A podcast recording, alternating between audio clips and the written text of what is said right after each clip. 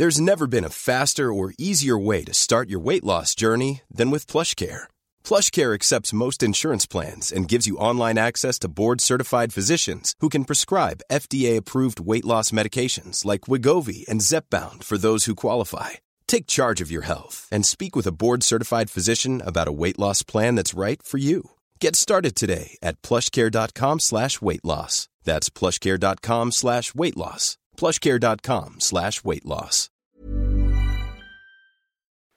Es gibt doch eigentlich keine schönere Jahreszeit zum Daten als den Frühling. Deshalb wollen wir euch Hinge vorstellen. The Dating App designed to be deleted. Hinge ist gemacht für Menschen, die es ernst meinen. Und zwar unabhängig von deiner sexuellen Orientierung oder Geschlechtsidentität. Du legst ein ausführliches Profil an mit deinen gewählten Pronomen, kannst dafür sogar Sprachnachrichten und Videos aufnehmen. All das hilft dem Algorithmus, dir die Menschen anzuzeigen, mit denen du besonders kompatibel bist. Und wenn du unsicher bist, wie du ein gutes Gespräch anfangen kannst, machen dir die Prompts den Einstieg viel leichter.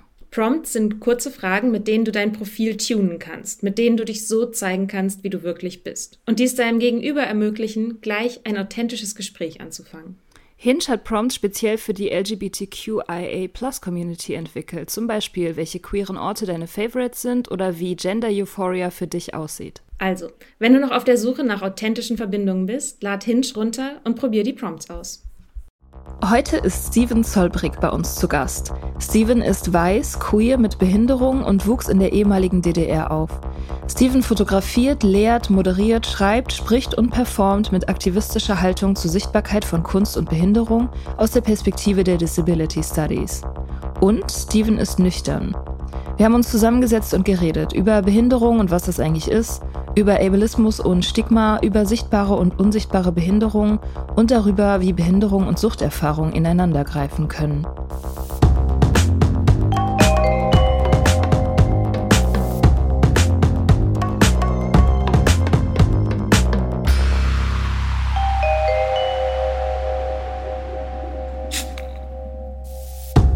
Hi, Steven.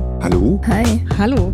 Du hast uns mit Kritik geschrieben. Und weil wir ja unfassbar kritikfähig sind, ähm, haben wir gedacht, machen wir doch eine Folge dazu. Und zwar bezog sich deine Kritik auf die ADHS- und Suchtfolge, wo ich unter anderem mit so Begriffen um mich werfe wie Ableismus, Ableismus. Da geht es um Neurodiversität und um ja vielleicht auch innere Ansprüche, die man hat an das eigene Arbeitsverhalten. Und da hast du geschrieben, da bist du nicht ganz d'accord mit. Und deswegen haben wir dich eingeladen, um dich dazu zu befragen. Ja, äh, erstmal danke für die Einladung und äh, auch für das Wahrnehmen der Kritik. Das äh, freut mich sehr. Es geht gar nicht so sehr darum, dass ich so unhappy damit war, sondern es geht eigentlich so ein bisschen darum, dass ich den Eindruck bekommen habe, dass HörerInnen, wenn sie den Begriff Ableismus in Bezug auf Suchterfahrung halt bekommen, vielleicht einen verkürzten Begriff von Ableismus oder Ableismus halt bekommen. Also ich einfach so mich gefragt habe, okay, was bedeutet eigentlich Sucht und Behinderung? Weil Ableismus betrifft halt einfach maßgeblich Menschen mit Behinderung oder behinderte Personen. Genau, und ähm, hat darum gedacht, so, wie sieht's aus? Habt ihr einfach mal Lust, über Ableismus und Sucht beziehungsweise Behinderung und Sucht einfach zu sprechen? Mhm, haben wir.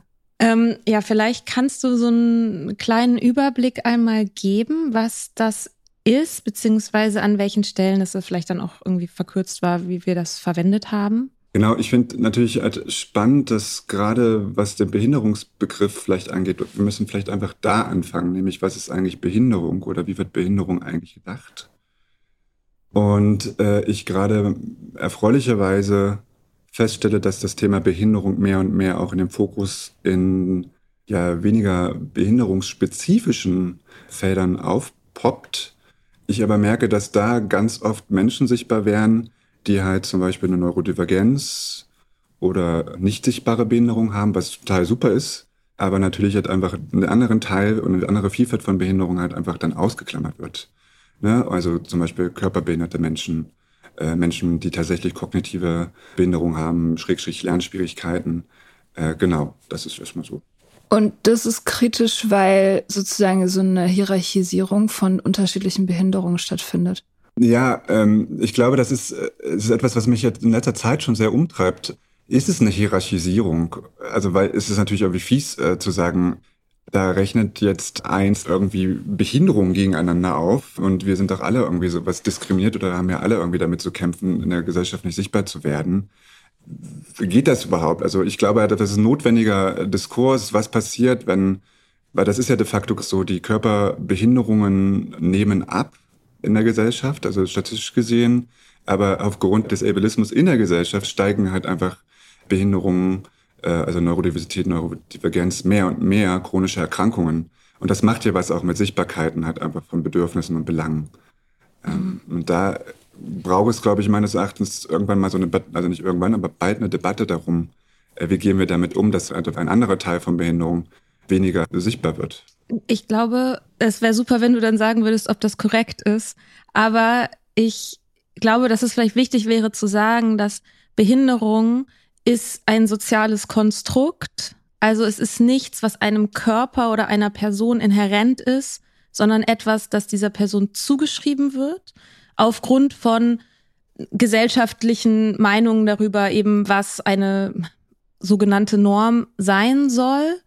Und ich habe das irgendwann mal, ich erinnere mich daran tatsächlich, dass es bei mir so, so ein Lightbulb-Moment irgendwie gab, als jemand zu mir gesagt hat, Menschen sind nicht behindert, sie werden behindert. Das hat für mich einfach irgendwie nochmal ganz viel verändert in dem Denken darüber, dieses ja, okay, stimmt, die Person, das ist nicht ihr eingeschrieben, sondern es ist immer da, wo sozusagen die, diese Person auf ein Umfeld trifft und wie dieses Umfeld auf diese Person eingestellt ist. Und bestimmte Dinge können eine Behinderung werden, wenn das Umfeld entsprechend ist oder sie können, diese Behinderung kann eben auch wegfallen.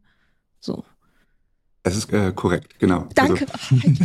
Also, äh, das, was du gerade sagst, äh, wird in den Disability Studies, beziehungsweise dieser Begriff von Behinderung, den du gerade halt äh, sagst, der ist seit 19, der 1960er, kommt aus der Behindertenrechtsbewegung aus den Staaten und aus Großbritannien die haben dieses Modell von Behinderung praktisch auf den Weg gebracht, was dann, also das, das ist ein anderer Behinderungsbegriff, der ist dann mit den Disability Studies halt einfach zu einem Modell geworden. Es gibt ganz viele Modelle von Behinderung, ich glaube so acht bis elf mittlerweile. De facto ist es so, dass daraus, also aus dieser Behindertenrechtsbewegung und den Disability Studies hervorgeht, dass wir über Jahrhunderte lang halt einfach ein anderes Modell angewandt haben, nämlich das individuelle, schrecklich individualistische medizinische Modell von Behinderung. Also wir haben mit, die Gesellschaft hat auf Behinderung immer rein als medizinischen Moment hat einfach geblickt. Und es ging mhm. einfach nur die ganze Zeit darum, es ist individuelles Problem, was bei der Person vorliegt, was es geht auszugleichen, was es zu reduzieren geht, was statisch ist. Ne? Und das gibt wird dann natürlich dann sowas wie halt in äh, NS-Euthanasie-Programme.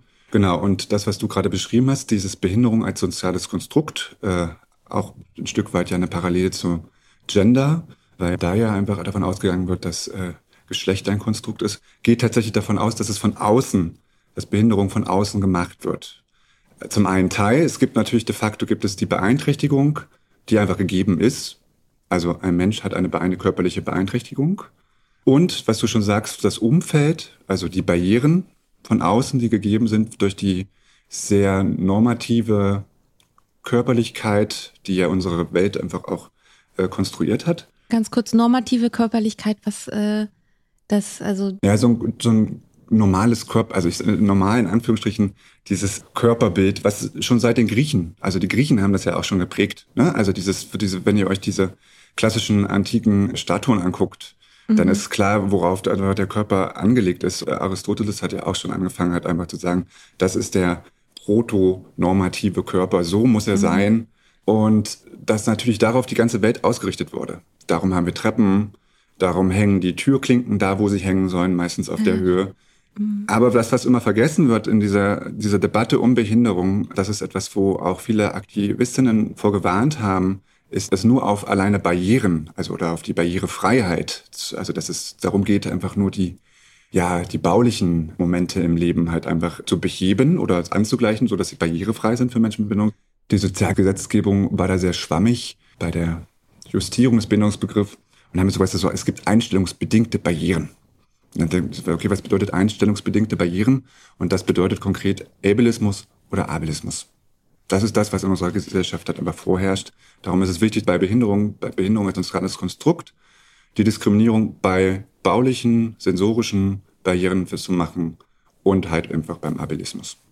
Mhm. Also das eine ist sozusagen das, was man sieht, Also ne, ein Gebäude, das kann man verstehen. Dass jemand mit einem Rollstuhl die Treppe nicht so gut hochkommt, kann man verstehen. Dass jemand, äh, weiß ich nicht, viele Jobs immer wieder angefangen hat und irgendwie äh, am Schulabschluss gescheitert und so einen Lebenslauf und dann versucht sich zu bewerben, da schreibt man der Person das eher sozusagen individuell zu. Der halt nicht so ein Leistungsträger, Leistungsträgerin, mhm. so in die Richtung. Voll. Genau, das ist der Abilismusbegriff. Die Disability Studies Wissenschaftlerin Rebecca Maskus hat im Interview mal gesagt, dass dieser Begriff aus den 1981 das erste Mal tatsächlich in einem so einem Sonderheft von einer feministischen Zeitschrift einfach äh, gedroppt wurde praktisch. Der ist auch gar nicht so alt, der Begriff. Und im Wort Ableismus oder Ableismus steckt das ja einfach schon drin. Ne? Also das ist ja irgendwie, es geht um Ability, um Fähigkeit to be able, irgendwie fähig zu sein. Und meint tatsächlich, also Ableismus meint tatsächlich die Bewertung beziehungsweise die Abwertung von Personen wegen ihrer angenommenen, ja, oder tatsächlichen physisch-psychischen Fähigkeiten. Und ähm, das bedeutet aber konkret für uns äh, tatsächlich, dass es einfach darum geht, es geht um Leistungsfähigkeit und Produktivität oder Erwerbsfähigkeit. Es geht um Arbeit. Und ich finde, dass darum, ähm, ich habe ja schon sehr zu vielen politischen Themen gearbeitet, aber ich bin beim Ableismus. Ableismus hat hängen geblieben, weil ich glaube, das ist so ein, so ein Kern vom Kapitalismus, wo es dran geht, da die Nuss zu knacken. Äh, da lässt sich ganz viel halt einfach zu hinterfragen, auch zum Thema mhm. Sucht zum Beispiel oder Suchterfahrung. Ähm, ich, ich bin, glaube ich, heute dafür zuständig, die richtig dummen Fragen zu stellen, weil ich tatsächlich sehr wenig Ahnung habe und mich nicht vorbereitet habe. Aus Arbeitsgründen. Ähm, gilt eine Neurodivergenz als Behinderung? Ah, Oder wie, ist, wie weit? Ist, ist keine, wie weit geht das? Wie weit geht dieser Begriff? Ich bin da, ich, ich bin, ich habe da wirklich gar keinen Plan von. Nee, aber das ist eine gute Frage. Also erstens, für mich ja. Ich weiß gar nicht, wie es gesetzlich aussieht. Du kannst einen Grad der Behinderung beantragen. Kannst du? Da muss aber sehr viel für gegeben sein. Also eine reine Diagnose reicht dafür nicht aus. Allerdings sind Grad der Behinderung sowieso ein absoluter Abfuck, das zu beantragen. Es ist furchtbar schwierig. Da musst du schon wirklich auch Thema fähig sein und Thema Dinge können. Ähm, genau, also es kann unter Umständen äh, zu einem Grad der Behinderung führen, aber tut es, glaube ich, in vielen Fällen nicht. Danke erstmal dafür, weil das wusste ich ja zum Beispiel auch noch nicht. Ich gebe dir da vollkommen recht, äh, Mika, dass ähm, das einfach ein Prozedere ist. Und bei mir im Leben ja so war, dass ich in der DDR als schwer beschädigt geltete, also galt, ähm, auch schönes Wort. Äh, und dann nach der Wende dann sich die Sozialgesetzgebung geändert hat und dann auf einmal nicht mehr schwerbehindert galt. So. Also es ist dann einfach so ein On-Off gewesen. Es hat natürlich auch was mit meinem Leben halt einfach gemacht und äh, mit meiner Umwelt, die dann immer dachten, okay, er schwer, schwer beschädigt, jetzt auf einmal dann doch nicht mehr schwer beschädigt, äh, behindert. Also es gibt ja in der Community mit Behinderung ganz viele Leute, die sagen, auch dieser Schwerbehinderungsgrad ist etwas, was ein Stigma ist. Also der Schwerbehindertenausweis allein schon ist ein Stigma. Es ist ganz spannend, um jetzt wieder auf deine Frage zurückzukommen hier, natürlich auch für wen ist es eigentlich relevant und wann relevant, äh, öffentlich oder also transparent zu machen, dass äh, er, sie, Sternchen, eine Behinderung hat. Und ich erlebe ganz oft, dass, also wenn ich mit gerade neurodivergenten Menschen äh, spreche und ich frage, würdest du dich als behindert definieren, dass sie sagen, nee. Weil da auch wiederum oft dieser Moment, ja, ich möchte gar nicht, ich, also ich bin, ich bin auch relativ privilegiert Ne? Ich kann ja, also was dahinter für mich immer steht, so, ich bin ja eigentlich mehr leistungsfähiger als zum Beispiel Leute, die Körper, eine schwere Körper- oder Mehrfachbehinderung haben. Aber auch halt natürlich einfach, weil da einfach auch noch so ein Moment drin steckt von dem, was wir ja am Anfang schon jetzt gerade, was äh, Mika schon gesagt hatte, ne? dieser Moment davon auszugehen, eine Behinderung ist immer. Ist, hast du dein Leben lang. Also auch da wieder dieser Moment halt einfach kommt. Man denkt so, okay, äh, ich muss da jetzt auf jeden Fall eine ganz schwere Behinderung haben, sonst kann ich mich da gar nicht so zählen. Und das ist, das ist etwas, was ich sehr schade finde, dass wir in dieser Debatte um, was wir von hatten, Hierarchisierung, Sichtbarkeit, gar nicht so weit kommen, wirklich einen Moment der Einigkeit zu, zu kriegen. Ne, da geht es wirklich darum, auch innerhalb der Community mit Behinderung, der neurodiversen Menschen, und nicht zu vergessen, der, der tauben Menschen, weil die, also die selber auch sich nicht einfach, also oftmals nicht zu Menschen mit Behinderung oder zur Community mit dazuzählen, weil sie jetzt sagen, wir sind erstens von euch halt einfach jahrzehntelang ausgegrenzt worden. Und zum anderen haben wir eine eigene Kultur, also eine Deaf Culture, eine Taubenkultur. Und Es gibt aber erfreulicherweise jetzt äh, schon seit längerem in der bundesdeutschen Community den Moment, das zumindest auch im ersten Wording im Aufschlag sichtbar zu machen. Dann sprechen Leute halt einfach nicht von Menschen mit Behinderung oder behinderten Menschen, sondern von behinderten, tauben und chronisch erkrankten Menschen. So, dass alle in einem, ja, einem Wortkonstrukt einfach vereint werden. Da ist natürlich immer wieder die Frage, okay, äh, würden sich zum Beispiel ADHS-Personen, die mit ADHS konfrontiert sind, als chronisch erkrankt sehen. Ne? Also das ist dann immer schon so wieder so ein, da machen sich dann die Gräben auf. Hm. Ähm, vielleicht machen wir sozusagen bei diesem Theorie-Input einmal den Punkt, es ist sehr kompliziert. Und ich finde es aber sehr, sehr spannend, ähm, was du auch gerade gesagt hast, dass dieses Label schwer beschädigt, es dann irgendwie wiederum weggefallen ist, was das eigentlich mit dir in deinem Leben gemacht hat. Also was, das sind ja alles Kategorien, da kann man dann so theoretisch drüber sprechen und die haben alle irgend, da hängt ein Diskurs dran und das sehen Leute unterschiedlich, kann man diskutieren und dann ist aber so die Frage, okay, für dich persönlich, was, was bedeutet das, mit in solchen Kategorien zu leben und sich immer wieder auch mit diesen Kategorien auseinandersetzen zu müssen? Zum einen, weil sie vielleicht für dich selber relevant sind, zum anderen, weil sie an dich herangetragen werden. Ähm, genau, vielleicht kannst du uns da ein bisschen mitnehmen. Uff. große. Also uff, ich habe, äh, also das ist eine Frage, genau, das ist eine große Frage und äh, ich habe mich damit abgefunden, dass ich der der Definition des sozialen Modells für Behinderung tatsächlich eigentlich auch mein Leben lang damit beschäftigt bin, damit rauszubekommen, in welcher Situation spielt jetzt eigentlich welche Kategorie eine Rolle. Vielleicht aber zu der, äh, zu dem, wie du eingangs angefangen hattest, jetzt diese Frage, äh, was macht das eigentlich, wenn dann Kategorien wechseln? Ich glaube halt einfach so, das ist das, wie ich Diversität verstehe und Vielfalt verstehe. Wäre ja schön, dass wir in einer, in einer Gesellschaft leben können, in dem wir halt einfach nicht in starren Kategorien denken müssen, selbst halt einfach in vermeintlich progressiven Bewegungen.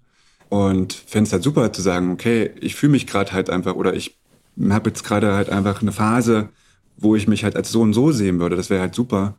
Aber so ist es halt nicht. Und ja, ähm, also ich bin halt aufgewachsen als ein Kind in der DDR mit Eltern, denen ich sehr dankbar bin, äh, dass sie da waren und dass sie sich um mich gekümmert haben, aber die natürlich auch damit total verunsichert waren, äh, ja, äh, im Prinzip ist es jetzt ja nicht so das ganz krasse Problem. Ich komme in meinem Alltag mehr oder weniger klar. Ich bin selbstständig, aber das Außen, äh, ne? Also das Außen ist halt da. Es, also ich habe halt einfach schon früh im Kindergarten Momente gehabt, in dem ich halt einfach das schwächste Kind in der Gruppe war und habe schon oft halt einfach auch so Spielplatzmomente gehabt, wo ja klar war, okay, da muss jetzt gerade für, also da springt gerade dann auch irgendwann jemand für mich ein, weil ich es alleine nicht mehr schaffe, gegen so eine Gruppe von Menschen oder von kleinen Kindern, die halt einfach anfangen, mich zu hänseln. Und das, was es auf jeden Fall gemacht hat, ist also immer wieder diese Frage, bin ich jetzt eigentlich behindert oder bin ich nicht behindert? Habe ich eine Behinderung oder nicht? Hat natürlich halt einfach irgendwas auch mit meinem Selbst halt einfach gemacht und es macht natürlich auch, also so eine Ambivalenz auszuhalten, ständig, macht halt einfach eine Überanstrengung und führt irgendwann halt zu, Depri also im schlimmsten Fall zu Depressionen oder Depressionserfahrungen, die ich definitiv habe. Bis hin halt einfach zu den Zügen von ADS, wo ich gerade auch dran bin, halt einfach da nochmal nachzugehen. Und genau, aber ich auf einmal gemerkt habe, irgendwie so, das überanstrengt mich so, dann auch in der Schule, dann irgendwie dann, es sind so ganz kleine Momente gewesen, wo sie dann immer, also ich habe jetzt zum Beispiel im Zeugnis dann drin steht, Steven kann trotz der Behinderung einen normalen Schulantrag beiwohnen, wo ich sage, okay, warum steht jetzt dieser Satz da drin? Also es steht nur ganz kurz dieser kleine Satz da drin. Bis hin halt einfach aber auch, dass ich in den ersten Dating-Momenten oder Flirtverhalten-Momenten einfach Ablehnung erfahren habe und Menschen einfach zu mir gesagt haben, halt immer so, ne, mit dir möchte ich nicht zusammen sein, weil wir Angst davor haben, ne, wenn man so noch jung ist und also ganz, ganz klein ist und denkt so, meine Kinder sollen das mal nicht haben. So. Mhm. Ne? Also so eine, so eine so Geschichten, das habe ich natürlich jahrelang verinnerlicht und ich habe erst nach der Kündigung, als ich zu Anfang 30 war, habe ich so einen Job gearbeitet in so einem Inklusionsprojekt, da war ich die einzige Person mit Behinderung. Da bin ich dann auch als einzige Person mit Behinderung rausgeflogen. Ich wurde dann gekündigt, dem war ich so ein bisschen zu anstrengend, wie sie gesagt haben. Habe ich halt gemerkt, okay, es spielt halt dann doch eine ganz erhebliche Rolle, diese Behinderung. Also auch, weil es wieder um Arbeit ne? und Arbeitsmarkt und sonst so eine Eingliederung und Sichtbarkeit halt geht. Und äh, wenn ich zurückblicke, hat das auch was mit ja, Suchterfahrungen halt einfach zu und diese Ambivalenz auszuhalten. Mhm. Du hast dich denn selbst medikamentiert? Mit Kiffen und Alkohol. Mhm. Ähm, ja, was, was ist die Frage hier? Ähm, wie hast du das aufgedeckt, dass du das machst? Ja, also genau. Ich habe angefangen mit Trinken, das ist natürlich immer die Frage, wer wie Trinken halt einfach hm, definiert. Aber für mich selber habe ich angefangen mit Trinken, regelmäßigem Trinken eigentlich schon mit 15. Und das war nach dem ersten Übergriff, den ich erfahren habe, äh, nach so einem Ausflug in so einer Jugendherberge. Was dann natürlich passiert ist mit dieser ganzen Frage, bin ich behindert oder bin ich nicht behindert, wer bin ich eigentlich, war schon immer bei mir so eine so ein Hang zur, zur eigenen Isolation hat einfach gegeben. Vorher habe ich das immer noch so mit ganz viel Popkultur irgendwie kompensiert. Das hat dann irgendwann nicht mehr gereicht. Und dann habe ich eigentlich genau jeden Freitag an einer Tankstelle der Kleinstadt, da wusste ich nämlich, da konnte ich mit 15 schon Bier kaufen, habe ich halt einfach mir Bier gekauft und habe mich auf irgendeinen Spielplatz gesetzt und habe dann halt irgendwie da gesessen und habe halt einfach getrunken. Das hat sich dann wirklich regelmäßig eigentlich auch so durchgezogen. Äh, in meiner Familie also ich erinnere mich an meinen Großvater, der war bei der, bei der SED äh, in der Partei auf Landtagsebene, der war Parteisekretär auf Landesebene. Nach dem Zusammenfall der DDR oder nach dem ja, Zusammenbruch der DDR ist der, also ich kann mich nicht erinnern, dass ich ihn jemals begegnet bin, dass er nicht getrunken hat. Der war eigentlich, also dass da war eine Alkoholsucht halt da und das habe ich natürlich alles mitbekommen und mh, mm, Genau, habe dann angefangen, eigentlich mit 15 dann jeden Freitag zu trinken. Das hat sich dann aber wirklich verschärft. Ne, ich habe ja so einen, ganz normalen Bildungsweg gemacht. Ich habe halt einfach dann diese Realschule gemacht, habe dann den zweiten Übergriff und wirklich schweren Übergriff äh, erlebt von Jungs, also einen körperlichen Übergriff.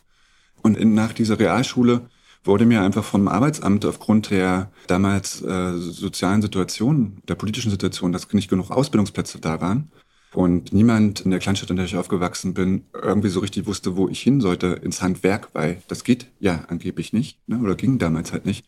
Er hat mir das Arbeitsamt empfohlen und meine Eltern empfohlen, ab äh, in den Westen, nach Hannover. Äh, das ist ganz praktisch, weil Hannover ist nicht so weit weg von da, wo ich herkomme. Für meine Eltern war das so, ah, Hannover ist nicht so weit weg, können wir noch mal hinfahren, können wir notfalls noch rausholen, wenn da irgendwas schief geht. Und was ja ganz praktisch auch war, es war halt eine Behinderteneinrichtung. Es war so ein Berufsbildungswerk für Menschen mit Behinderung. Und diese Zeit in diesem Berufsbildungswerk hat mich maßgeblich äh, geprägt, was Behinderung angeht. Also ich, da war ich das allererste Mal, ich habe vorher in meinem Leben keinen wirklichen Kontakt mit Menschen mit Behinderung gehabt. Ich habe auch keine Vorbilder gehabt von Menschen mit Behinderung oder behinderten Menschen, gerade noch nicht aus Ostdeutschland.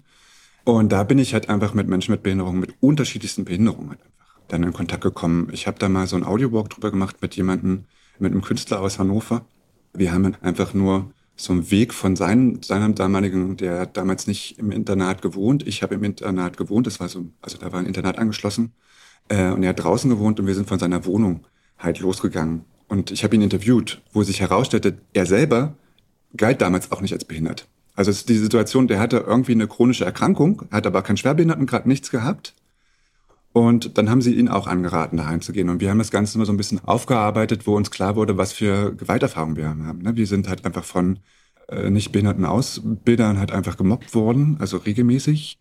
Ich komme ja, also ne, komme aus dem Osten, bin extra wegen Neonazis äh, weggegangen und maßgeblich mit. Dann treffe ich Neonazis aus dem Osten, aber auch aus dem Westen, die organisiert waren damals in freien Kameradschaften, in diesen, in diesen Ausbildungsstrukturen. Die haben dann auch in den Internat gewohnt und war da auch mit sehr vielen Menschen untergebracht, die halt auch eine Polytoxikomanie attestiert wurde. Ne? Also die halt einfach auch Suchterfahrungen hatten. Und da hat es nicht lange gedauert. Und ich habe angefangen halt einfach zu kiffen mit 16, 17. Und das, dieses ganze Muster Kiffen und Trinken hat sich dann irgendwann so weit ausgearbeitet oder so weit fortgesetzt, dass ich eigentlich jeden Tag gekifft habe und jeden zweiten Tag getrunken habe. Das, und das hat sich wirklich halt einfach kontinuierlich durchgezogen. Also der Mischkonsum war für mich auch so etwas, wo ich halt wirklich alles mit betäuben konnte. Ich muss auch ganz kurz, also damit ich das richtig verstehe. Hm. Also, also in deinem Heimatort gab es keine Ausbildungsplätze. Deswegen hat man gesagt, Steven, ach naja, galt mal als schwer beschädigt, jetzt als wissen wir auch nicht so genau, schieben wir den mal in so ein Internat. Und die, die Neonazis, die dir begegnet sind, also sie waren auch auf dem Internat und war das irgendwie ein Internat, wo Menschen, also mit und ohne Behinderung. Ich kann mir das gerade nicht vorstellen, was das für eine Einrichtung war und warum du da hingeschickt wurdest und was du da überhaupt solltest. Es ist auch irgendwie ein Kapitel, über das wir auch, ich meine, wir haben, also muss man jetzt auch mal sagen, so Steve und ich haben auch zusammen studiert. Wir haben uns im Studium kennengelernt. Und sind da jetzt nie tief eingestiegen, ne, muss man sagen. Das war mir jetzt aber auch tatsächlich, das war mir auch neu. Und als du mir das neulich erzählt hast, dachte ich so, ach, das, also ich, ich, ich verstehe, klingt jetzt richtig kacke, ne, aber ich verstehe es nicht. Irgendwie diese Episode. Es ist, ähm, es ist, also nochmal zu Eingangs. Ähm, ich habe diesen ganzen normalen Ausbildungs-, äh, also den also Schulgang, also die Schulbildung halt genossen. Ich wollte damals schon aufs Gymnasium gehen. Und da gab es tatsächlich halt einfach dann Stimmen in meinem Umfeld, die gesagt haben, das schaffst du nicht. Ich habe Mathe, ich habe Mathe schon immer gehasst. Ich finde Mathe total blöd. Ich bin halt hab immer schon Deutsch und sowas fand ich immer richtig gut. Und dann gab es so ein Empfehlungsschreiben von meiner Klassenlehrerin, wo ich meinte so, also dann auch in meinem Umfeld meinte so, hier, da steht da drin, ich könnte doch aufs Gymnasium gehen. Da hieß es, naja, das hat die schon auch geschrieben, weil du halt eine Behinderung hast. Das hat weil das, sorry, dass hm? ich da gerade so ja. reingrätsche, weil ne, so zum Beispiel bei, weil ich glaube, da wird zum Beispiel diese Kategorisierung ja auch so krass akut, oder? Also weil ich war auch nie gut in Mathe, gut in anderen Fächern, das war nie eine Frage. Ist ja. ja auch maximal beliebig. Also diese, auch diese Empfehlungen, die in der Grundschule gegeben werden für die weiterführenden Schulen, basieren ja nicht, also in, in, also am allerwenigsten auf den tatsächlichen Talenten und dem Können der Kinder selber, sondern viel mehr, was machen die Eltern, was für ein Background hat das Kind und so. Also das ist halt komplett abhängig von solchen Sachen. Ne? Absolut. Und es ist, also das ist ja mit, mit äh, Ableismus, Ableismus oft so, ne? Also dass das mit Gefühlen verbunden ist bei den, bei den nicht behinderten Menschen. Also sowas wie eine Unwissenheit, so ein, so ein dann, dann danach halt einfach so ein anschließendes Schamgefühl und dann aber halt einfach auch ein Schuldgefühl. Und ähm, ich glaube halt einfach bei meinen, und das habe ich einfach mit meinen Eltern auch oft jetzt irgendwie diskutiert, das ist dann natürlich ein Unverständnis. Also, dass sie nicht wussten, okay, und eine Unsicherheit einfach dabei. Wir wissen nicht, ne, aus einem sehr bürgerlichen beziehungsweise sie selber, diese ganze DDR-Geschichte, da gab es ja auch gar keine Elite, sondern es ist ja alle, wir waren ja alle, alle waren ja, ich sage jetzt nicht, nicht wir, aber alle waren ja ArbeiterInnen. Da war klar, okay, der, der nächste Gang für einen äh, männlich sozialisierten, äh, für eine männlich sozialisierte Person wäre jetzt tatsächlich eine Ausbildung zu machen, um dann halt einfach einen Job zu bekommen und da drin zu bleiben. Und das, da war klar, okay, da kann, da waren sie ratlos. Und da kam das Arbeitsamt um die Ecke und meinte halt einmal so, naja, wir haben da etwas. Und zwar diese Option halt war in diesem Berufsbildungswerk einfach die Ausbildung zu machen. Ne? Also es gab keine Ausbildungsplätze. Darum haben die halt einfach wirklich alle Menschen, alle, die irgendwas hatten. Bei dem Künstler, den ich interviewt hatte da damals, der hatte ein Atemwegsproblem. Den haben sie da reingesteckt. Was wir meinten mit den Neonazis, der eine davon hatte eine schwere Neurodermitis, darum war der halt da drin. Und die haben sich dann da alle getroffen mit den unterschiedlichsten Behinderungen, was natürlich dazu geführt hat, dass halt einfach auch die Selbstbilder halt einfach da die ganze Zeit aneinander geclasht sind und die sich untereinander halt einfach gemobbt haben. Bisschen halt einfach, weil so ein Rassismus dann auch irgendwie noch dagängig halt einfach drin war. Und da waren relativ viele ostdeutsche Menschen da, da, da war das Bälle zwischen westdeutschen und äh, ostdeutschen Menschen. Das war so eine gewaltgeladene äh, Situation und in so einer totalen Institution, da war halt einfach äh, das Suchtpotenzial sowas von hoch. Ne? Und ich habe in der Zeit halt Suizidversuche miterlebt. Ich habe Suizide erfahren, also mit erfahren müssen, so in der Zeit. Da ist zum Beispiel eine Person da aus dem Fenster gesprungen, der tatsächlich auch äh, vorher halt einfach gekifft hatte. Und all so eine Sachen haben sich da halt einfach getroffen. Und das war halt schon so ein Moment, wo man denkt, also wo ich auch denke, so, wow, ähm, äh, ich, das, das hat mich geprägt. Da. Mhm. So.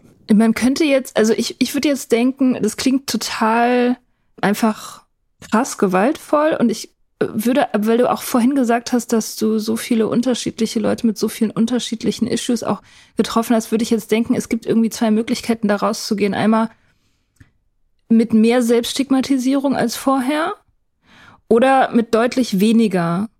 Wie war das dann danach bei dir? Hast du das Gefühl gehabt, dass du in irgendeiner Form auch davon profitiert hast? Oder war das nur destruktiv? Mhm. Also diese, diese Ausbildungszeit ist etwas, wo ich sage, das sind die Jahre, denen ich halt nicht behinderten Menschen hinterherhänge. Also das war eine Zeit, in der ich wirklich nur nicht nüchtern auf meinem Ausbildungsplatz, also ich habe die Ausbildung, also habe ich gerade so abgeschlossen mit dem Versprechen, dass ich niemals, also dem Prüfer, lieben, äh, liebe Grüße auch nochmal dafür, äh, dem, dass ich ihm versprochen habe, ich werde nie in diesem Ausbildungsberuf arbeiten. Das was war das überhaupt? Was war das überhaupt für ein Ich habe so einen Systemelektroniker in, habe ich halt einfach gelernt. Also alles, was so mit Computern zu tun hatte. sollte ich lernen. Und ich habe halt gemerkt, das ist so gar nichts für mich. Ich habe dann immer zwischendrin immer so ein paar Gedichtchen geschrieben oder so Songs und so. Genau, und habe dann irgendwie versucht, diese Ausbildungszeit da abzusetzen und habe dann, und das ist das, was ich meine mit diesem, äh, diese drei Jahre oder zweieinhalb Jahre sind etwas, was in meinem Leben, warum ich so das Gefühl habe, manchmal ich hänge so anderen Lebensläufen hinterher, ist, dass ich danach dann erst mein, mein Abi auf dem zweiten Bildungsweg einfach nachmachen musste. Auf die Frage, ob ich da irgendwie, also ich bin da auch mit rausgegangen, ähm, also weil äh, Mika, du es vorhin auch gesagt hast, dass das im Studium auch kein Thema war, da, da, da war bei mir Scham. Das, das war etwas, was ich weggedrückt habe. Ne? Über, also auch in der Studiumzeit, ich habe niemandem erzählt, dass ich so eine Ausbildung gemacht habe. Und wenn ich es jemandem erzählt habe, dann war halt so, ja, verstehe ich jetzt gar nicht, äh, wieso, weshalb, warum. Und diese Fragen halt einfach auch immer wieder zu erklären und sich erklären zu müssen, habe ich einfach irgendwann weggelassen und habe gar nicht irgendwie das aufarbeiten wollen für mich auch. Und das war einfach das Problem, das ist auch im Sozialen einfach immer und immer wieder und dann immer dann irgendwie geclasht ist, weil ich gemerkt habe, okay, also irgendwo fehlt hier gerade der Kontakt und ich komme nicht hinterher, das zu erklären. Und ich habe oftmals dieses Bedürfnis, äh, also das hat auch immer dazu, dass ich meine eigenen Bedürfnisse im Miteinander auch gar nicht mehr richtig formulieren konnte. Und jedes Mal so un, ja, so in Schockstarren da saß und da so, na, ich lasse das jetzt mal über mich ergehen und habe also all diese ganzen Momente dieser ja, Selbstgewahrsamkeit oder sich da irgendwie selber so positionieren, mein Leben lang halt einfach nicht wirklich gelernt und habe das immer halt mit Sucht gedeckelt. Und das hat mich mein Leben lang verfolgt. Das verfolgt mich heute noch und es ist sehr schwer, hm, also ne, jetzt irgendwie mit Ende 30 den Moment einfach zu haben und zu sagen, ähm, was hat jetzt das mit meiner Behinderung zu tun, also miteinander? Was hat das eigentlich nur auf einer rein menschlichen Ebene zu tun? Oder was hat das zum Beispiel halt auch so mit, mit Sucht, mit, mit den Erlebnissen von Sucht und Erfahrungen von Sucht zu tun? Mhm es ist, Sucht an sich ist ja auch nochmal stigmatisiert, ne? Und das ist so, dass äh, das, das perfide, glaube ich, in vielen Suchtgeschichten, dass, dass da eine Erfahrung ist, die man gemacht hat, für die man sich schämt. Diese Erfahrung ist stigmatisiert, die ist traumatisch. Und weil man sich schämt, weil es so stigmatisiert ist, weil man das nicht äußern kann, nicht nach außen tragen kann, sich nicht verbinden kann, greift man zu einem Ersatz.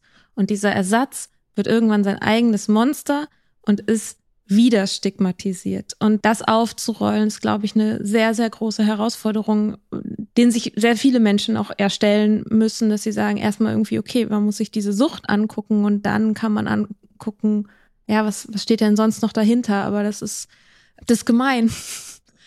ja. Genau, aber das ist der Grund, warum auch das Thema, also wie gesagt, darum ich euch so dankbar sind, dass wir heute so einen Aufschlag machen für dieses Thema.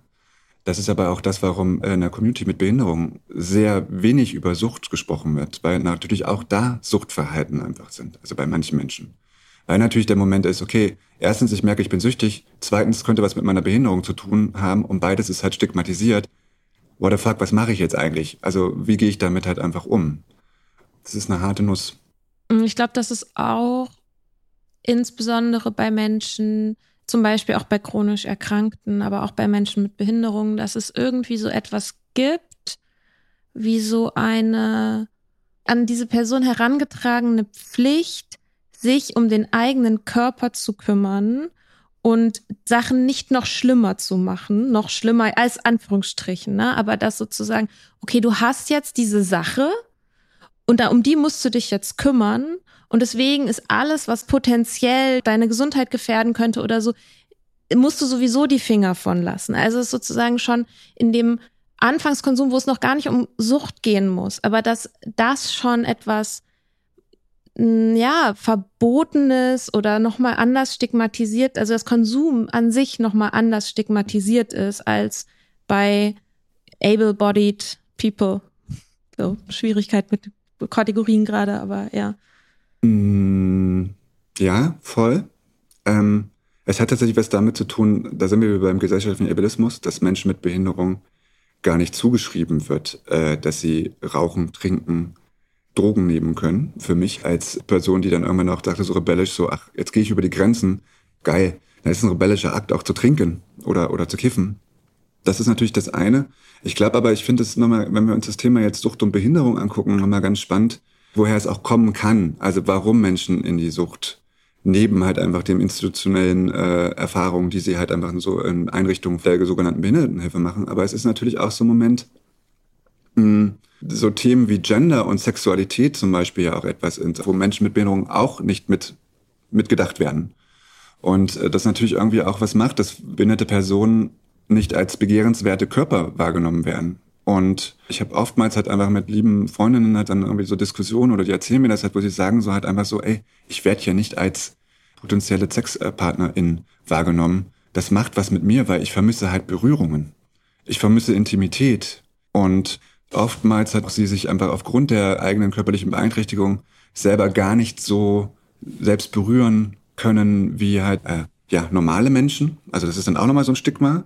Und da ist natürlich so Alkohol oder Sucht super, weil das betäubt ja einfach auch halt einfach Körperempfindungen oder auch Begehren nach Sexualität.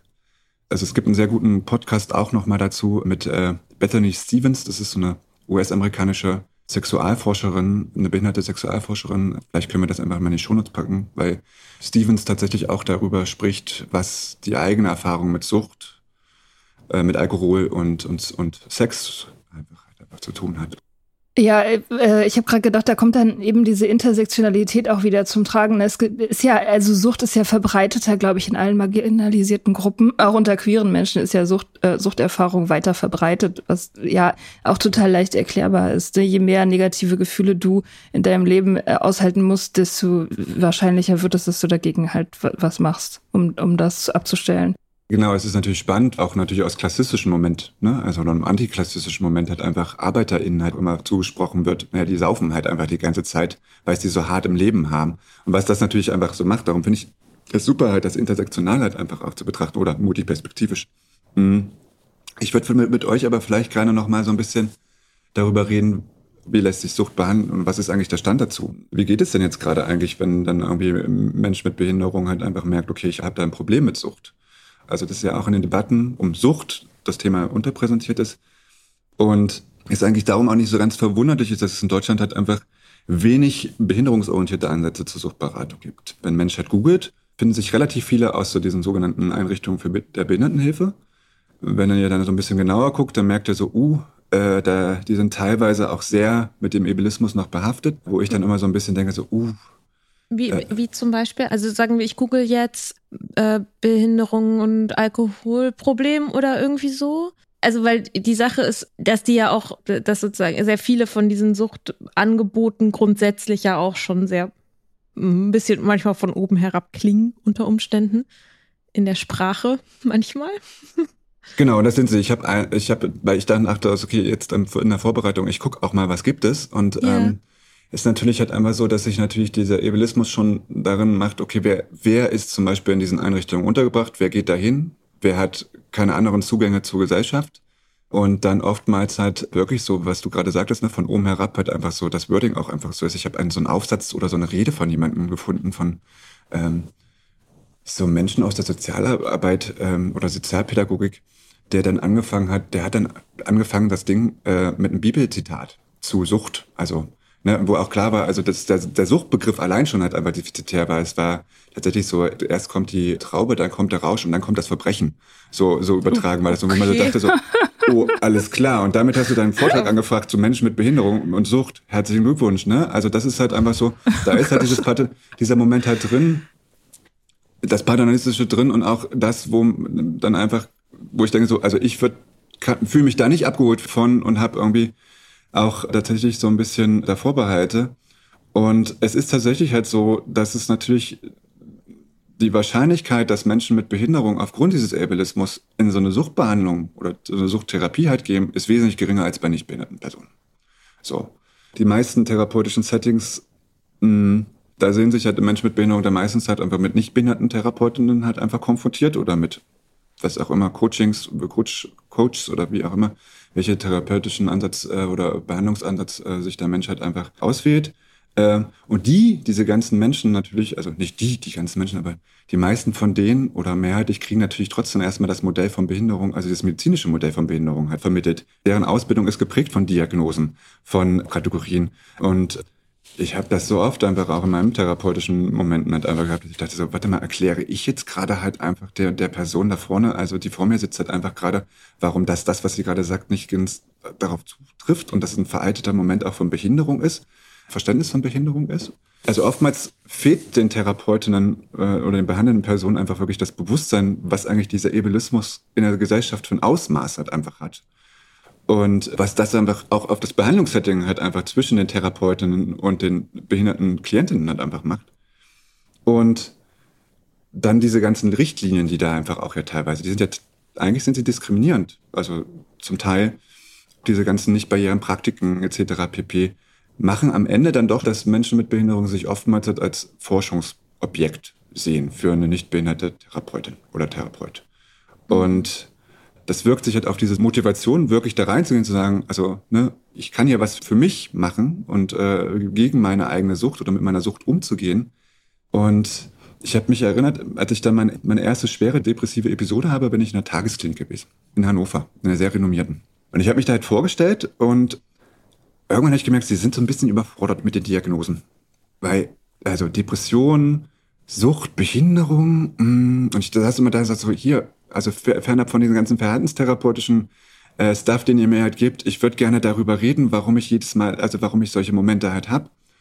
Und ich merkte, dass die diese Therapeuten äh, dann immer so, also dann immer so, ja, hm, wir haben eigentlich auch gar nicht so richtig Zeit. Das, das Setting ist ja eh dann immer so, okay, okay, wir kriegen jetzt irgendwie die Leute wieder funktionsfähig dass sie wieder in den Alltag eingegliedert werden können und dann können sie gucken, ob sie es noch schaffen, eine, eine Therapie irgendwie sowas zu machen.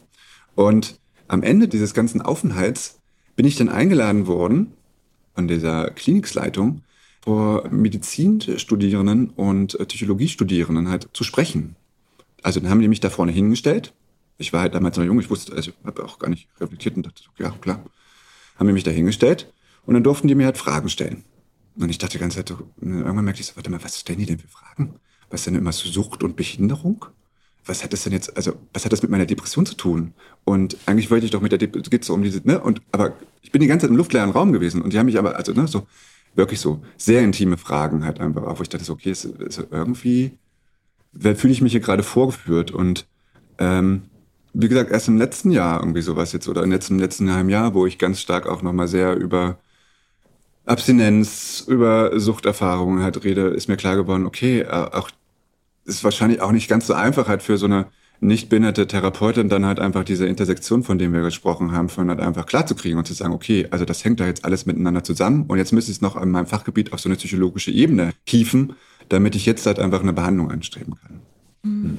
Ist das so? Also ich frage mich das gerade, also wenn man einen Menschen als ein Ganzes betrachtet, als ein Individuum mit Erfahrungen in dieser Welt, ja, und auch Suchterfahrungen, braucht es, also es braucht natürlich eine eigene Reflexion über die Vorurteile und Ideen und Konzepte, die man so hat. Das sollte man halt haben als und tun als Therapeutin, als Person, die irgendwie beratend tätig ist, sollte man sich mit solchen Sachen auseinandersetzen um nicht den eigenen Shit zu projizieren. Deswegen gibt Supervision. Das ist jetzt einfach auch so eine ganz, vielleicht auch naiv gestellte Frage, aber brauchen Menschen mit Behinderung, behinderte Menschen, die eine Sucht haben, brauchen die fundamental etwas anderes? Also eigentlich braucht doch jeder Mensch das Gefühl, gehalten zu sein, eingebunden zu sein, verstanden zu sein, anerkannt zu sein mit seinen Erfahrungen, erzählen zu dürfen, die Scham ablegen zu können und sicheren Raum, um die eigenen Erfahrungen zu reflektieren und die Gedanken zu teilen. Nur dieser Raum ist wahrscheinlich schwieriger zu bekommen. Ich finde das eine super Frage für die Hörenden. Also auch eine Frage einfach, um das tatsächlich halt einfach mit einer zu teilen, weil ich spreche ja aus einer Einzelperspektive. Ich spreche ja nicht für die ganze Gruppe von Menschen mit Behinderung. Ich mache aber schon die Erfahrung in, in Therapiesitzungen, dass ich das Gefühl habe, dass dann, wenn das Thema kommt, eine Unsicherheit bei meiner Therapeutin kommt. Mhm.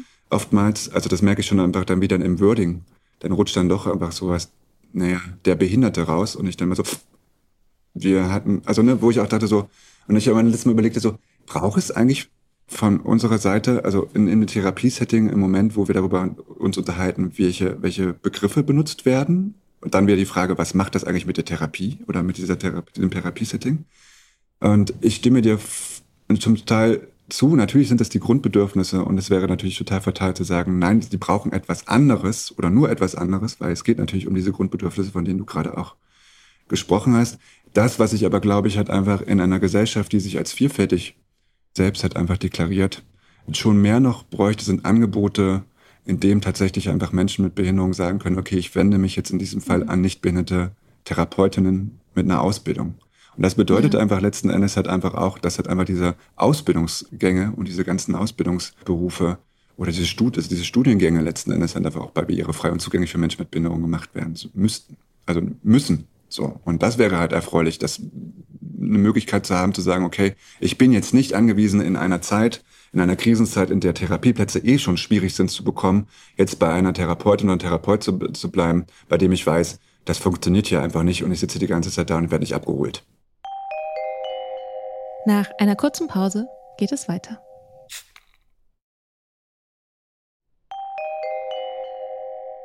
Ähm, ich mache die Erfahrung auch in Berlin, obwohl es ja eine große Stadt ist, dass Selbsthilfegruppen, also meine AA-Gruppen sind relativ undivers. Also, ja, weiß ich nicht. Ähm, es sind schon sehr weiß zum Beispiel, cis nicht so, aber schon, schon ziemlich gleichförmig. Wie, wie siehst du das? Was bräuchte die Selbsthilfe, auch die eigens organisierte Selbsthilfe?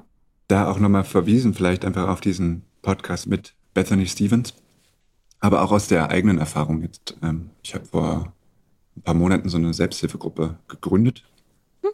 und habe vorher versucht, die ganze Zeit in so Selbsthilfegruppen unterwegs zu sein, ähm, auch als ich noch in Niedersachsen war und auch in gruppentherapeutischen Settings war ich unterwegs. Und es war tatsächlich so der Moment, also was Selbsthilfegruppen angeht, ist es tatsächlich so, dass da, du es gerade mir schon sagtest, hat einfach äh, natürlich auch so eine gewisse Art von Mehrheitsgesellschaft ist und das nicht, also dass behinderte Menschen da sehr selten anzutreffen sind. Das hat was damit zu tun, dass meistens diese Selbsthilfegruppen gar nicht halt einfach barrierefrei gestaltet sind, also sind gar nicht zugänglich. Äh, das fängt dann halt einfach damit an, dass du dir als Selbsthilfegruppe selber einen Raum suchen sollst und ich kenne das hier aus Leipzig, die Frage, okay, wo ist jetzt eigentlich so ein Raum, den wir eigentlich irgendwo herbekommen können? Also das ist schon so, so eine, einfach schon allein halt einfach ein Struggle, der dann halt irgendwie so zu gehen ist. Also es gibt die Möglichkeit mittlerweile aus der Community selber heraus, die solche Selbsthilfegruppen anbieten, ja auch sagen, wir machen das online, um tatsächlich auch die Zugänglichkeit für chronisch erkrankte Menschen halt einfach zu gewährleisten. Zeitgleich gibt es halt Menschen, die halt sagen, so, pass auf, ich komme mit dem Online-Treffen gar nicht klar, weil ich fühl's nicht. Ne? Also ich bin auch so eine Person, ich muss halt in dem Raum sitzen und muss die Leute sehen und das macht was, wenn ich einfach nur vor dem Rechner sitze. Und dann ist es natürlich so, dass in diesen Selbsthilfegruppen, wo halt einfach äh, nicht behinderte Menschen drin sitzen, halt auch wieder der Ableismus mit drin ist, mit Behinderung. Und äh, gerade so, äh, also queere, behinderte Räume, davon sind wir noch weit entfernt. Auch das hat was damit zu tun, dass die queer-feministische Community, auch die feministische Community, das darauf haben die Aktivistinnen mit Behinderung schon der vorigen Generation äh, der feministischen Wellen hat einfach aufmerksam gemacht und gesagt haben, wir werden nicht mitgedacht, äh, wir werden immer wieder raus, aus, ausgegrenzt. Also auch da ist einfach noch einfach viel, viel, viel, viel Entwicklungsfeld da, dass halt einfach sich queere äh, Selbsthilfegruppen halt dem Thema mit annehmen und einfach die Leute mit einladen. Also ich würde mir echt wirklich wünschen, dass halt einfach diese Selbsthilfegruppen sich mehr barrierefreier aufstellen und halt aus einer anti-ableistischen Haltung finden und ich glaube, da müsste dann auch tatsächlich vielleicht auch noch mal eine Frage, was in den Gruppen, das ist zum Beispiel das, was ich dann immer in den digitalen Gruppen meine, was äh, merke, was, was, was mir fehlt, ist, was bedeutet eigentlich Caring in diesen Gruppen? Also was können wir uns geben, auch in Bezug auf Behinderung? Also dann, was können wir den Menschen mit Behinderung geben, wenn es ihnen schlecht geht? Also das ist ja auch eine Frage. Dann sitzt da eine nicht behinderte Person und hört sich irgendwie an, eine Geschichte von einer behinderten Person denkt sich so, oh Gott, ich weiß gar nicht, was ich jetzt dazu sagen soll. Ich weiß auch noch nicht mal, wie ich helfen soll. Und wie soll ich eigentlich dazu fragen, dass ich nicht ableistisch bin? Mhm. Und so eine Momente, da, da muss ein Verständnis, also da muss, muss etwas passieren. Und das hat was damit zu tun, dass wir in der Gesellschaft tatsächlich dann über dieses Thema Sucht und Behinderung halt einfach auch reden sollten. Also ich habe das auch jetzt zum Beispiel in unserem Gespräch gerade gemerkt, dass es, es bei mir mitgelaufen ist im Kopf. Ich meine, ne, wir haben dich jetzt eingeladen, um darüber zu sprechen, so ist ein anderer Kontext auch, weil du jetzt sozusagen auch im Vorfeld ja quasi eingewilligt hast, uns etwas zu erklären. Aber gleichzeitig auch, wenn es sozusagen um die Erfahrung, wenn es jetzt um deine Erfahrungen geht oder so, dass ich natürlich auch gedacht habe, so, ja, okay, was ist jetzt einfach, ich will verstehen, ich will mitschwingen, ich will irgendwie die, das fühlen können, was du erzählst.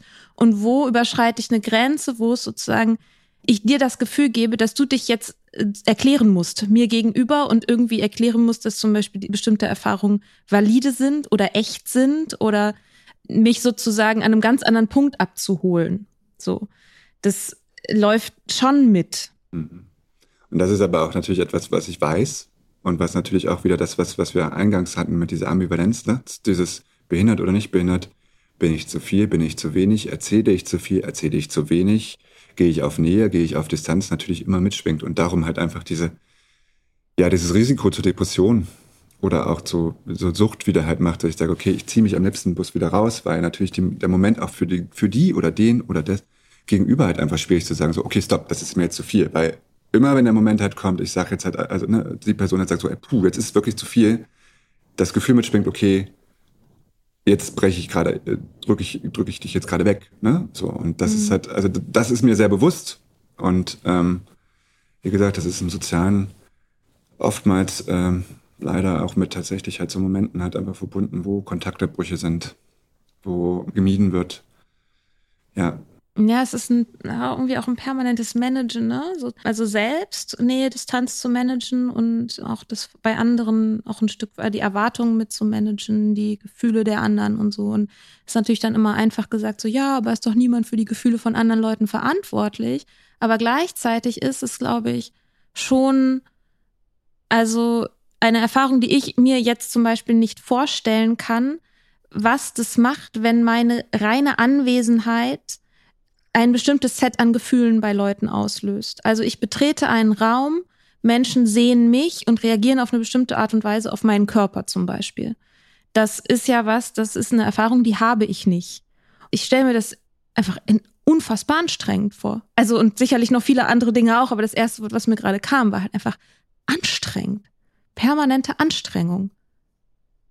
Da gibt es jetzt gerade ganz viel zu sagen, glaube ich. Also das, was du gerade gesagt hast, eingangs, ne? Also ich glaube schon, dass du ja die Erfahrung auch kennst mit, mit ADHS. Also der, sich diese Fragen zu stellen. Das ist also diese Fragen der, Verhältnismäßig, der Verhältnismäßigkeit innerhalb von Zwischenmenschlichkeiten.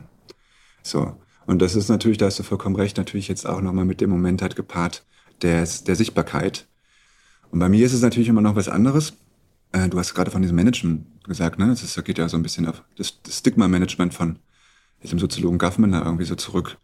Ich kann schon den Code, ich bin sehr privilegiert, was das angeht. Ich kann den Code halt einfach schon sehr, sehr halt einfach schnell wechseln. So, ne? Also, wenn Mensch mich halt einfach sonst so sieht, dann ist es halt also auch mit der Neurodermitis, die dann irgendwie auch noch daran hängt, an diesen ganzen Sucht- und ADHS-Geschichten halt einfach sowas, wenn, wenn das nicht da ist und ich halt einfach da sitze, dann kann ich einfach schon den weißen äh, Cis-Dude halt einfach äh, performen und dann wird's aber spannend halt einfach spätestens, wenn ich die Hand geben.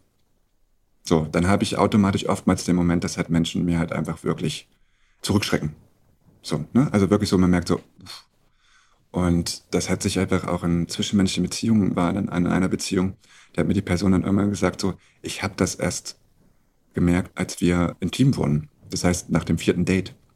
Und danach wusste ich nicht mehr, wie ich da mit dir drüber reden soll. Gut, dass wir es jetzt nach einem Jahr endlich mal sagen. Ich so, uh, nach einem Jahr. So, ne? Und diese Momente halt, diese Unsicherheit der anderen auch auszuhalten, das ist, ja, was du schon sagst, mega anstrengend und macht halt einfach wirklich dann der Moment halt einfach, dass er einfach sagt, okay, heute Abend dann einfach mal so richtig Abschuss. Wie sollen sich die anderen verhalten? Weil das äh, ist ja auch eine interessante Information für uns alle. Wie soll sich die Person in so einer Situation verhalten? Soll sie, soll sie dich fragen, wie sie damit umgehen soll oder, oder lieber nicht? Oder soll sie dich so normal wie möglich behandeln? Also normal in Anführungsstrichen immer. Wie, wie viel Aufmerksamkeit willst du da? Ich glaube, da gibt es keine richtige, keine absolute Antwort für. Ich glaube, es ist auch immer kontexteabhängig. Mhm. Ich habe jetzt, äh, ich war äh, am Wochenende schwimmen. Klassischer Moment, ich stehe halt einfach in so einer Cis-Dude-Umkleide. Und dann, ich kannte die Person gar nicht, was ein Mann. Also, ich bin reingekommen, ich habe mich umgezogen und er macht so, er sagt einfach nur, was denn da passiert? Und ich so, what the fuck? Also sowas habe ich noch nicht er erlebt, dass einfach, also schon lange nicht mehr erlebt, dass jemand halt sagt, was ist da passiert? Und dann habe ich einmal gemerkt, hat einmal so, äh, äh, da habe ich dann mal gedacht, so, bin ich mal so, da ist gar nichts passiert. So. Ja, das ist aber die klassische Frage, die oft Menschen mit, also das ist das, was in unserem Kopf drin ist. Was ist da passiert? Das ist der Teil dieses medizinischen Modells. Und ich mhm. glaube, es hängt einfach das damit zu tun, die Frage zu stellen und sich auch den Mut zu, den Mut zu haben, Also wie stelle ich die Frage, einfach auch die Unsicherheit, einfach auch, also die, die eigene Unsicherheit hat dann kenntlich zu machen und zu sagen, so, ey, ich habe überhaupt keinen Plan, wie ich jetzt gerade mit dir reden soll. Magst du es mir erklären? Wenn du es mir nicht erklärst, ich suche mir irgendwo anders halt einfach eine Beratung oder lese ein Buch oder irgendwas oder Follower irgendwelchen Leuten, äh, die das halt einfach als sich als Aufgabe gemacht haben. Das wäre schon Beispiel etwas, was halt einfach schon für mir halt oft das mal helfen würde, auch ein Vertrauen gegenüber Leuten zu haben, zu merken, okay, den interessiert das auch wirklich. Das, was, was mich geprägt hat, irgendwie so ein Moment, um auch immer nicht in den Moment reinzukommen und zu sagen so, okay, und jetzt kommt wieder die Behindertenkarte, Zitat, was ich vorhin schon meinte. Ich muss dir jetzt erklären, warum es mir in der und der Situation jetzt nicht so gut geht. Und zeitgleich halt aber auch, was ich halt wichtig finde, auch eine gewisse Art von Toleranzempfinden halt einfach gegen Menschen mit Behinderung zu entwickeln. Weil dann gibt's ja ganz oft, wenn dann die eigene Unsicherheit halt einfach dann, also die nicht behinderte Unsicherheit halt artikuliert wird, und die behinderte Person einem sagt so, ey, das geht ja eigentlich schon gar nicht mehr, dann aber noch zu verlangen, dass man konstruktiv bleibt, ne? Also dann, dann, also kannst du jetzt bitte aufhören zu schreien und wütend zu sein? Kannst du mir bitte ganz ruhig erklären, warum das jetzt gerade für mich geht? Und dann halt einfach dann diese Schuldumkehr zu machen, zu sagen, also wenn du es jetzt nicht schaffst, mir das jetzt richtig zu erklären, dann solltest du mal an dich selber arbeiten. Das passiert bei mir halt auch ganz oft. Hm. Genau, ich würde vielleicht einfach das Spieß kurz umdrehen, so ein bisschen. Ich, ich würde gerne mit ja. der Frage abschließen, jetzt nach diesem äh, ja, kleinen kleinen Input. Wie seht ihr das eigentlich? Es gibt also zum Beispiel in den Staaten Sucht als Behinderung definiert. Würdet ihr, was sagt ihr dazu? Behinderung, Sucht, Sucht gleich Behinderung? Wie ist es? Also ich meine, eine aktive Sucht ist ja schon, also es gibt gute Gründe dafür, warum man das als Behinderung einstufen kann, weil es halt eine Beeinträchtigung vieler Lebensbereiche nach sich zieht. Aber ist ja im Grunde mit jeder Krankheit so, egal ob chronisch oder nicht. Deswegen würde ich immer denken, ja, wofür ist das hilfreich, wenn man das kategorisiert? Also ich persönlich denke immer, je weniger Kategorien wir brauchen, desto besser ist es für alle anderen, also für alle Menschen so. Eigentlich sollte ja das Ziel sein, den, den Kreis oder das Spektrum von dem, was als normal gilt, so sehr zu erweitern, dass irgendwann alle drin sind. So, das ist eigentlich so ein bisschen so das Endziel. Deswegen würde ich immer denken, Sucht als Behinderung zu begreifen, wenn es akut ist und irgendwie dienlich, ist es okay. Aber ich würde jetzt zum Beispiel eine stillgelegte Sucht, so wie unsere, äh, für mich persönlich, ist, sehe, sehe ich da keinen Sinn, das als Behinderung zu begreifen. Da, ich glaube, da an der Frage zeigt sich auch noch mal gut die gesellschaftliche Konstruktion wenn man es gesellschaftlich als zu einem guten Leben dazugehörig und normal begreift, dass man Alkohol gemäßigt konsumieren können muss. Wenn das eine Anforderung dieser Gesellschaft an die Mitglieder dieser Gesellschaft ist, dann ist wahrscheinlich die Unfähigkeit, das zu tun, wäre sozusagen, würde in dieses Konstrukt fallen. Ähm, würde, könnte man dann als Behinderung klassifizieren. Weil. so habe ich das gar nicht gesehen. es ist halt. ähm, äh. Es wird da so deutlich, wie random das manchmal ist, was als Behinderung gilt und was nicht. Und ich habe ja so, ich habe ja diese Frage ein Stück weit wegen ADHS mir zumindest auch schon einmal gestellt. Also als ich in der Reha war, gab es auch Vorträge über das Beantragen vom Grad der Behinderung und was man davon hat oder auch nicht hat. Und ich ähm, habe darüber nachgedacht. Für, für mich ist es sozusagen nicht notwendig. Wir hatten ja auch so ein Gespräch darüber, jetzt, ich würde mich selber nicht als behindert bezeichnen oder so kategorisieren, was auch was damit zu tun hat, inwiefern ich der Meinung bin, dass ich das Recht habe, mir einen Begriff anzueignen, aber natürlich auch, wie wir auch irgendwie schon mal in einem Gespräch hatten, dass ich das auch nicht sein möchte, was mit meiner eigenen, mit meinem eigenen Ableismus zu tun hat, mit meinen eigenen Ideen davon, okay, wie, wie sehr ähm, setze ich mich auch dann einer bestimmten Kritik oder bestimmten Vorstellungen aus, wenn ich diese Kategorie annehme für mich. Sagen, diese Überlegungen verändern jetzt nicht das Ergebnis der Überlegung, aber ich glaube, sie sind relevant. Ähm, ich glaube, was aber wichtig ist, ist sich zu fragen, in welchem Kontext welche Begriffe von Nutzen sind. Und das habe ich, also wenn ich jetzt über ADHS zum Beispiel nachdenke, so, und da ist ja auch oft dieser Punkt so Erkrankung. Ich äh, auch ganz häufig mit, wenn ich mit medizinischem Personal spreche, die sagen immer ja ihre Erkrankung. Und ich selber begreife das gar nicht als eine Erkrankung. Aber wenn ich beim Psychiater sitze und es geht um einen Behandlungsplan, ist es natürlich irgendwie eine Erkrankung in dem Sinne, dass ich möchte, dass es behandelt wird. Und es ist behandlungswürdig und es erzeugt einen Leidensdruck, wenn es nicht behandelt ist. Und in dem Kontext kann ich mit dem Begriff der Erkrankung leben. So, dann ist das für mich okay, dass das eine Diagnose ist. Aber wenn jetzt jemand in meinem Umfeld immer wieder zu mir sagen würde, na ja, du bist ja auch krank, dann würde ich wahrscheinlich schon irgendwann mal sagen, ja, sorry, das hat jetzt irgendwie tut das Tier nichts zur Sache. Und das hilft mir sozusagen nicht in meiner meiner Selbstbeschreibung, weil mein Ziel für meine Selbstbeschreibung ist ja nicht unbedingt, dass ich mich in möglichst vielen Bereichen meines Lebens als krank empfinden möchte. Sondern mein Ziel für mich selber ist ja, ich möchte mich in möglichst vielen Bereichen meines Lebens als, als kompetent und stark empfinden.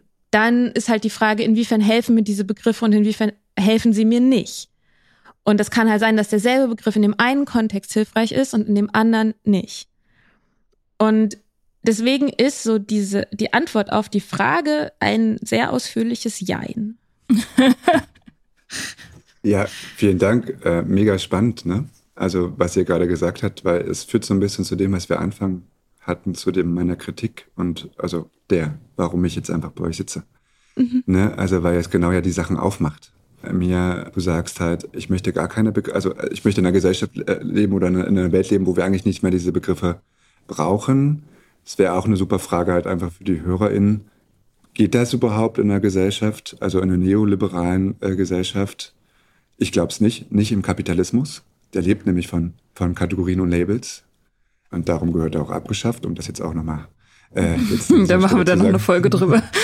äh, ähm, ähm, aber natürlich auch der Moment, in dem, äh, Mika, was du ja sagst, und danke nochmal auch für deine Offenheit, ne? Also was das, also mit dem Struggle, mit den Begriffen, aber das zeigt aber auch so ein bisschen, dass wir alle, und ich habe mich dabei bei, beim, beim Stellen dieser Frage auch wieder ertappt, ja, ich habe auch einen total komischen Begriff. Also ich habe gerade wieder einen komischen Begriff von Behinderung verwendet, nämlich einen statischen, nämlich Behinderung ist etwas, was immer da ist. Und das, darum geht es ja in den sozialen Modellen. Nee, nee, das kann auch temporär sein.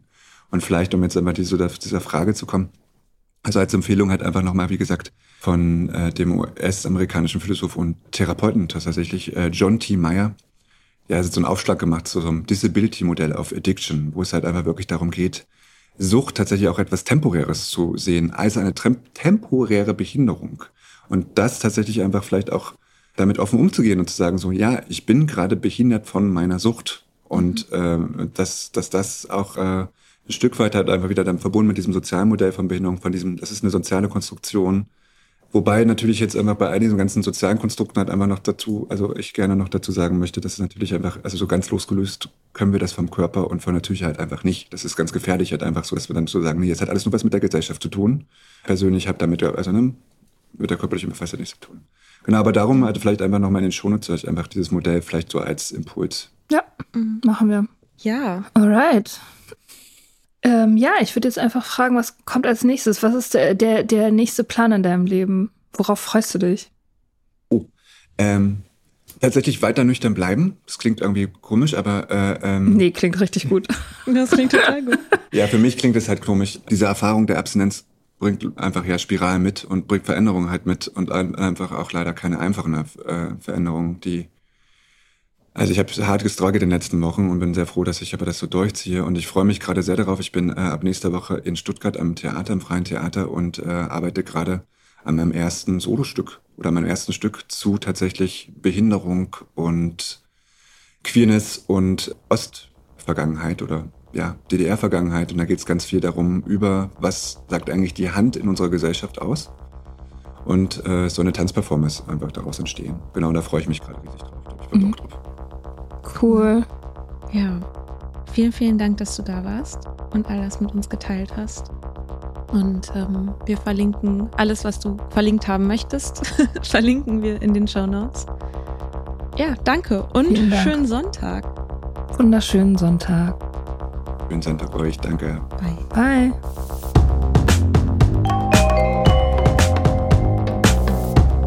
Wir hoffen, dir hat diese Folge gefallen. Wenn du mit Soda Club up to date bleiben willst, dann kannst du das auf sodaclub.com. Dort findest du nicht nur alle Podcast-Folgen, sondern auch das Soda Mag, Magazin für Unabhängigkeit. Wenn du Steady-Mitglied wirst, kannst du unsere Arbeit unterstützen und bekommst noch dazu unseren Newsletter voller geiler Bonusinhalte. Schreib uns für Feedback, Fragen und Themenvorschläge. Wir lesen alles. Und wenn du uns Sternchen bei Apple Podcasts und Herzchen bei Instagram gibst, dann lieben wir dich für immer. Bis bald auf sodaclub.com.